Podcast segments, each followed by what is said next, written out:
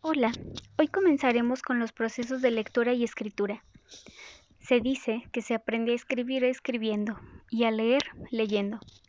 Desde la infancia aprendemos a leer y escribir y desde entonces se ha vuelto tan cotidiano para nosotros.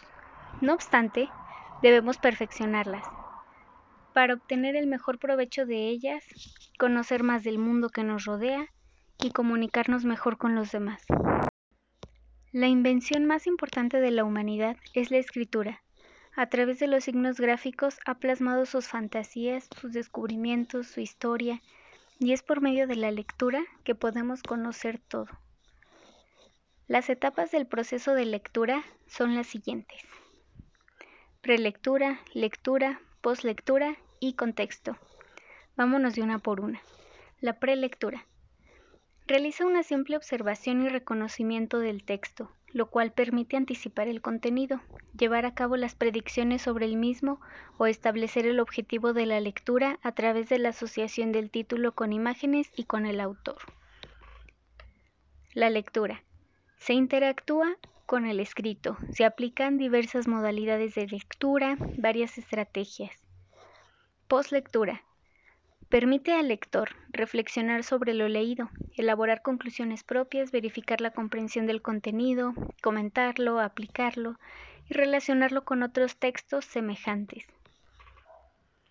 Continuamos con el contexto. La lectura también nos permite conocer el contexto en el cual se produjo el escrito, pues hace referencia a las circunstancias políticas y sociales, económicas y culturales, es decir, la época o el momento en el que el autor produce el texto, y de alguna manera influyen en la visión de la realidad.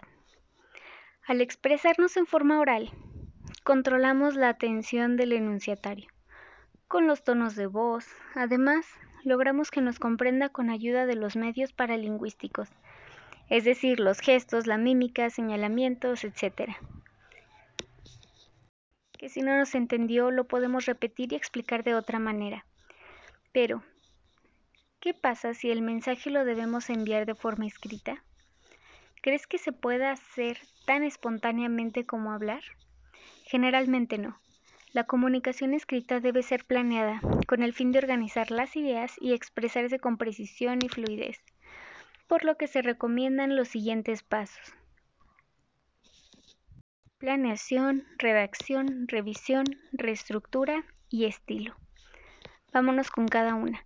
Planeación, que es en la búsqueda de información en diversas fuentes y en la organización de ideas buscar términos, frases y formas adecuadas al lector y su interacción comunicativa. Redacción. Empezar a escribir a colocar los signos de puntuación que consideres necesarios. Leer cada fragmento para darse cuenta si lo que se dice es lo que quiero expresar. Terminar el escrito. Revisión. Leer todo el texto. Verificar lo que se desea hacer saber. Darse cuenta si hay coherencia agregar signos de puntuación, comas, puntos o si lo suprimo. Si lo creo conveniente, leer nuevamente con mucho cuidado ya cuando haya terminado. Reescritura. Volver a escribir teniendo en cuenta las correcciones que ya se hicieron. Leer una vez más y asegurarse de que esté expresando el mensaje que quieres comunicar. Lo escribes nuevamente si es necesario hasta que quede satisfecho. Estilo. No es propiamente una etapa del proceso de escritura, pero forma parte de él. El estilo es el modo personal con el que cada quien escribe algunos. Algunos lo definen como la modalidad que caracteriza la redacción, en cada caso varios tipos de estilo. Personal, coloquial, didáctico, literario, publicitario, periodístico son algunos de los ejemplos. Ahora consulta en tu antología la página 4 y junto con la información del audio, realiza un mapa conceptual de los procesos de lectura y escritura en tu cuaderno. Tómales una foto, ponla en los comentarios y yo los estaré leyendo. Nos vemos.